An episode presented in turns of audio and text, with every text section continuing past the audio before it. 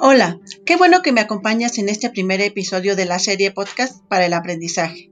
Mi nombre es Alejandra Naranjo y este primer episodio platicaremos justamente sobre qué es un podcast, cuándo surge y los tipos principales que existen. Comenzamos.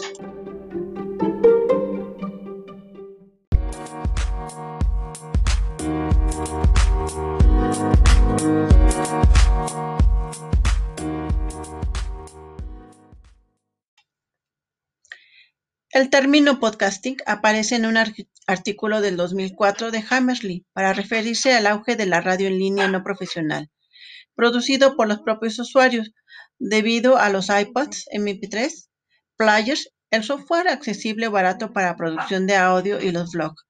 Parece que el nombre surge de combinar las palabras iPod and broadcasting el término se refiere a una manera nueva de emisión de programas de radio en la que nos suscribimos y con un programa en particular lo descargas a tu computadora o a tu iPod o a tu dispositivo móvil de, forma gratuita. Entonces, a un episodio se le llama podcast. A quien lo hace se le llama podcaster y a quien lo escucha se le llama podcasté.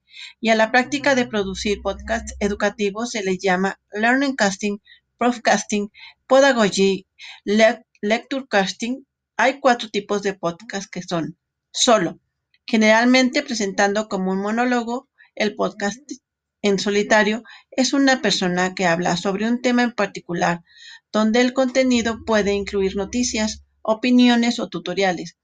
Puede ser el podcast más fácil de crear, ya que involucra solo una persona y un guion. El desafío aquí es retener el interés de la audiencia con solo una persona hablando y hay que darle un formato de diálogo en primera y en segunda persona. 2. Entrevista. Se puede agregar un formato de entrevista a un podcast en solitario como episodio principal o establecerse como el tipo de formato normal desde el primer episodio. El desafío es mantener un flujo de invitados interesantes, así como garantizar una calidad de grabación adecuada, especialmente si la entrevista se realiza por teléfono, internet de baja velocidad. Multihost. El tipo de multihost de podcast tiene más de una persona hablando o presentando un episodio.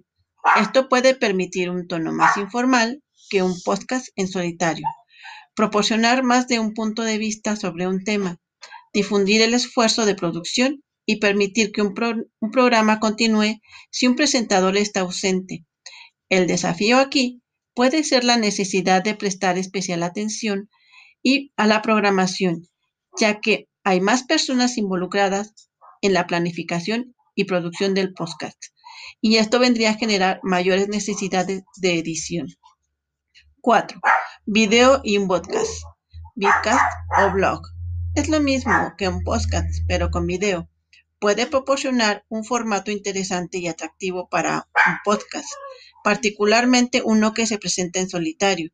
Sin embargo, los desafíos aquí son las necesidades de edición del uso de video y audio, la necesidad de equipos de producción de alta gama y la garantía de un estudio que sea silencioso y libre de distracciones o molestias de la audiencia, por ejemplo, aquellos que podrían aparecer en el fondo. Hasta aquí con este primer episodio y te recomiendo que leas el artículo de Hammersley y un post en un blog para que profundices sobre el tema. Los enlaces te los compartiré en las notas del episodio.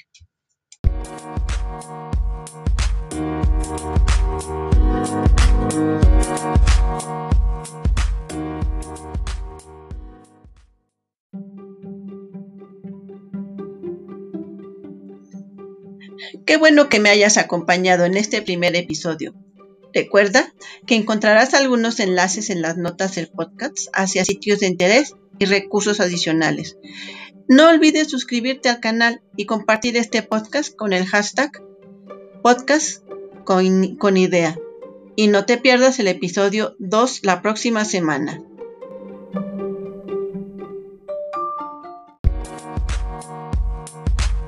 We'll be right